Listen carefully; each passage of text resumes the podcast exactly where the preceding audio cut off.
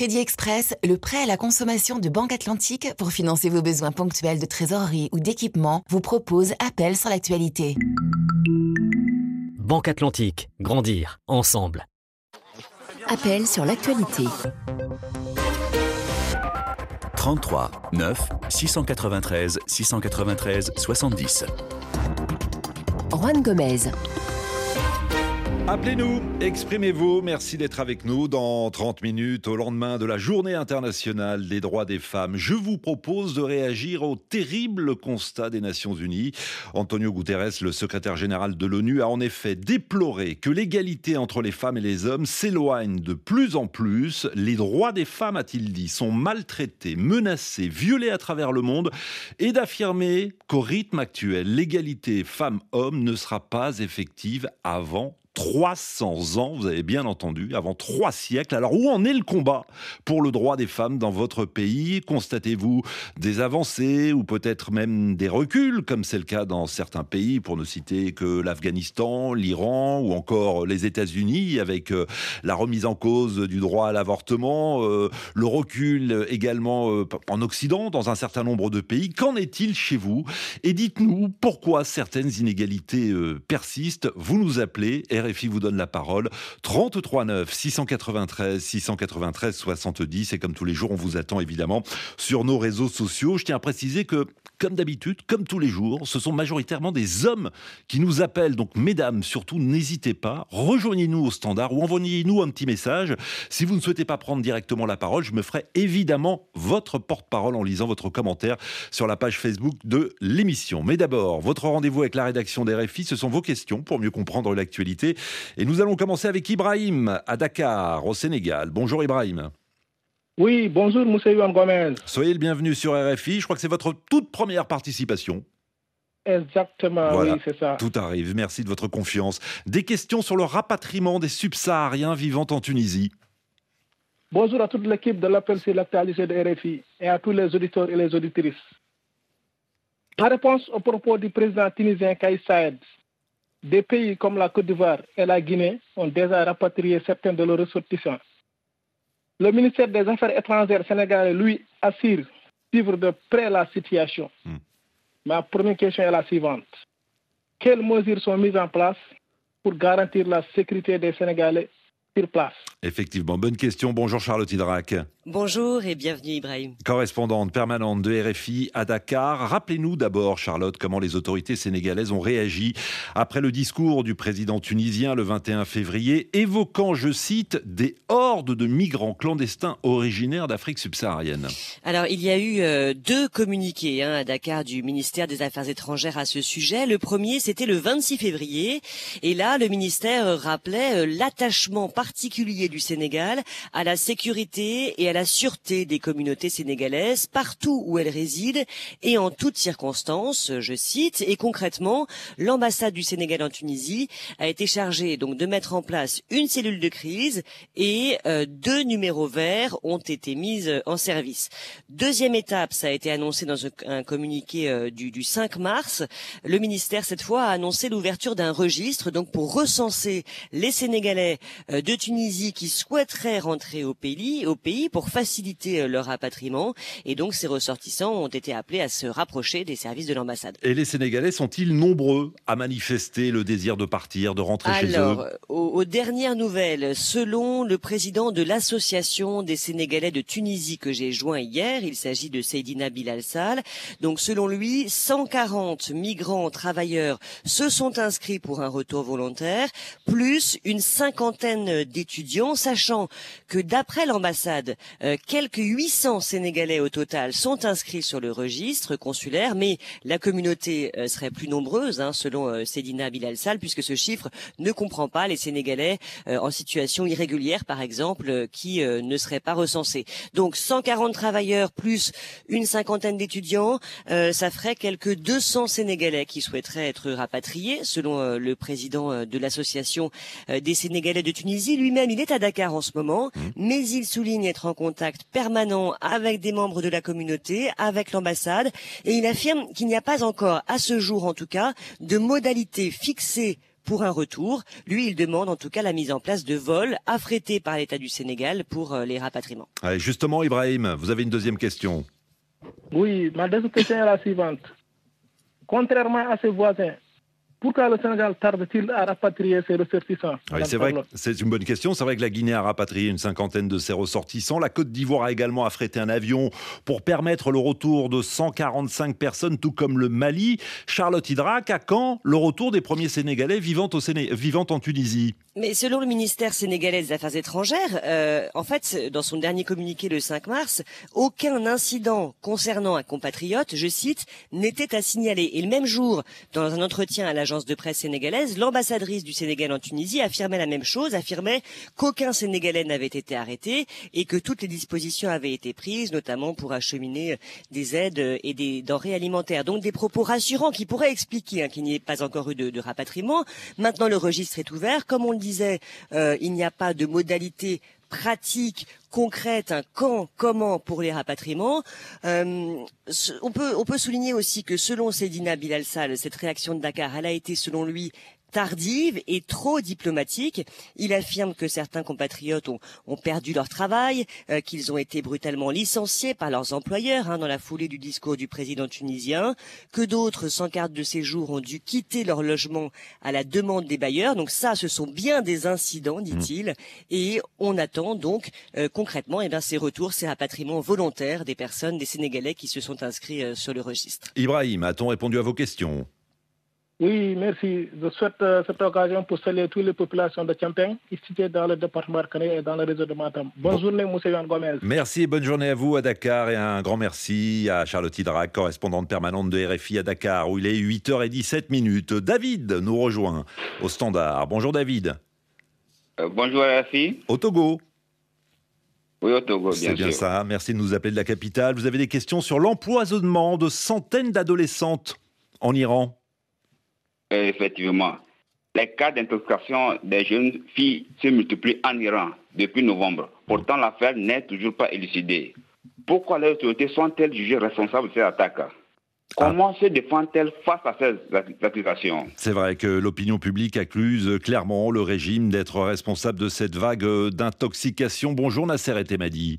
Euh, bonjour. Journaliste à la rédaction en langue persane de RFI. À chaque fois, c'est le même scénario depuis euh, le mois de novembre. Des jeunes filles qui respirent des odeurs que certains qualifient de désagréables. Ensuite, ces jeunes filles souffrent généralement de troubles respiratoires, de migraines, d'étourdissements. Certaines d'entre elles ont d'ailleurs dû être hospitalisées d'urgence. On a entendu ces dernières semaines la colère des parents, des parents qui accusent le régime. Pourquoi? Bah, En fait, euh, ils il y a deux raisons. D'abord, ces intoxications interviennent en réaction à un vaste mouvement féministe sans précédent, non seulement en Iran, mais grosso modo dans tous les pays de Proche et de Moyen-Orient. Et cela contre une théocratie en place et les principaux moteurs de ce mouvement sont justement des lycéens, des jeunes et des étudiants. En octobre dernier, le guide iranien sorti encore de son silence plusieurs semaines après le déclenchement de ce mouvement avait demandé à ses troupes, cela même qu'il aime appeler les tireurs à volonté, de donner une petite leçon, une petite punition à celles et à ceux qui avaient osé descendre dans la rue et le défier demandant l'abolition de voile obligatoire et de gouvernement islamique inutile de dire que ceux qui ont utilisé ces gaz ne les sont pas euh, procurés aux petits épiciers euh, de coin. Hmm. Leur quantité importante, leur utilisation, leur dosage, leur transfert à travers d'un pays presque trois fois plus grand que la France demande donc, outre un soutien euh, logistique majeur, le soutien également des instances et des structures différentes des militaires expérimentés de l'armée, que seul un État peut en fait mobilisés. Voilà en gros deux raisons qui poussent l'opinion publique iranienne à désigner le régime islamique comme l'unique responsable de ces attaques. Oui, en tout cas, euh, à vous entendre, Nasser et Temadi, visiblement, ce n'est pas le simple Kidam qui a pu se procurer et qui se procure encore ces, fameux gaz euh, toxiques qui restent, rappelons-le, mystérieux. Concernant les réactions, euh, on peut souligner notamment celle du guide suprême qui a bon, pris la parole il y a quelques jours, qui a réclamé des peines sévères contre les responsables de ces attaques. Il n'y aura pas d'amnistie pour eux, a-t-il souligné, des propos qui n'ont visiblement pas convaincu euh, euh, les parents. David, vous avez une dernière question? Oui, effectivement. Sait-on quelle est la substance chimique utilisée pour intoxiquer les scolaires iraniennes? Pour l'instant, c'est le grand mystère, Nasser et dit. Justement, les autorités ont interdit quiconque à faire une déclaration euh, publique à ce sujet. Les médecins urgentistes qui, au tout début, ont pris le risque de se prononcer à ce sujet, ont dit qu'il s'agit d'une combinaison de substances toxiques euh, dont les effets majeurs, tous les euh, tu les as bien indiqués, Rouen, dans ton euh, propos, mm. c'est-à-dire les vertiges, les maux de tête, euh, les nausées, etc., etc. Donc, tout cela amène justement l'opinion publique iranienne aujourd'hui à demander aux pays occidentaux d'appuyer leur demande auprès des Nations Unies de faire une enquête transparente, indépendante euh, à ce sujet par ses propres experts. c'est ce que réclame euh, une partie des Iraniens, mais aussi le Haut Commissariat aux, droits de l'homme des Nations Unies qui réclame euh, lui aussi une enquête transparente. A-t-on répondu à vos questions, David? Oui, parfaitement, merci. Et bonne journée à Lomé. Merci. Et bonne journée également à Nasser et Temadi, journaliste au service en langue persane de RFI. 33 9 693 693 70. Vos questions pour mieux comprendre l'actualité. Vous avez écouté le journal de RFI, vous souhaitez peut-être un complément d'information? Eh bien, on se fait un plaisir tous les matins de vous répondre et euh, vous nous envoyez vos questions évidemment tout au long de la journée. Hein. On a besoin de les connaître euh, avant de commencer cette émission pour contacter nos envoyés spéciaux, nos experts, nos correspondants et euh, solliciter également la participation de temps en temps d'experts extérieurs à la rédaction de RFI pour mieux nous éclairer. Euh, Junior, soyez le bienvenu. Bonjour. Bonjour Monsieur Wan, bonjour à tous les auditeurs de la radio RFI. Des questions sur les exportations des céréales ukrainiennes. Oui, Monsieur Wan, comme vous le savez, depuis plusieurs jours, la Turquie tente de renouveler l'accord aussi les céréales qui doit expirer le 18 mars. La RFI posée tant que les sanctions occidentales menacent ces productions agricoles. Hmm. Alors, la première question, y a-t-il un risque de crise alimentaire si l'accord n'est pas maintenu? Je rappelle que cet accord a été conclu en juillet dernier entre la Russie et l'Ukraine, sous l'égide de la Turquie, pays que vous citiez à l'instant, Junior, et des Nations Unies. Et l'objectif, on en a beaucoup parlé euh, sur notre antenne, c'était de permettre les exportations des céréales à partir euh, des ports ukrainiens. Bonjour, Olia Tayeb Sherif. Bonjour. Merci d'être avec nous. Vous êtes la responsable d'études à la FARM, la Fondation pour l'agriculture et la ruralité dans le monde. Avant de répondre précisément à la question de, Junior, euh, diriez-vous que cet accord, qui est donc en vigueur depuis le mois de juillet et qui expire dans moins de dix jours, a quand même permis d'endiguer la crise alimentaire mondiale qu'on nous avait annoncée au moment du déclenchement de la guerre en Ukraine? Alors oui, effectivement, euh, on a eu un blocage des exportations ukrainiennes euh, dans l'immédiat après la déclaration de la guerre. Euh, ce qu'on peut, voir, c'est que très vite, grâce à cet accord, euh, à partir du mois d'août, on a des volumes qui sont progressivement ressortis d'Ukraine par la mer, mais aussi par le corridor de solidarité qui a été mis en place par l'Union européenne. Mmh. Et, à ce stade, on est revenu euh, mensuellement à des niveaux d'exportation qui sont très proches de ce qui sortait d'Ukraine avant la guerre. Accord qui expire, comme le rappelait Junior à l'instant, le 18 mars, dans moins de 10 jours. Doit-il être renouvelé? Et si ce n'est pas le cas, quelles conséquences? Alors, c'est difficile de savoir à ce stade, sachant que les négociations sont encore euh, secrètes. Mais bon, ce qu'on peut dire, c'est que euh, déjà pour la sécurité alimentaire mondiale, il n'y a pas que l'Ukraine qui assure cette sécurité. Euh, c'est avant tout les pays qui produisent eux-mêmes leur alimentation. Et ensuite, on a le marché mondial qui fournit des pays qui peuvent être plus ou moins dépendants. Et là, on parle du blé, Et ces pays les plus dépendants, ce sont avant tout l'Afrique du Nord, mais aussi le Moyen-Orient. Et on voit que l'Afrique subsaharienne apporte des volumes importants, mais à l'échelle des pays eux-mêmes, ce pas des volumes qui sont très élevés. Euh, que donc, dire d'autre? Donc vous êtes en train de nous dire, en substance, si je comprends bien, hein, Olia Tayeb Sherif, et vous contredisez, vous n'hésitez pas, que si toutefois l'accord n'est pas reconduit, il n'y a pas un risque de crise alimentaire mondiale. Alors, on est sur une situation de marché qui reste tendue.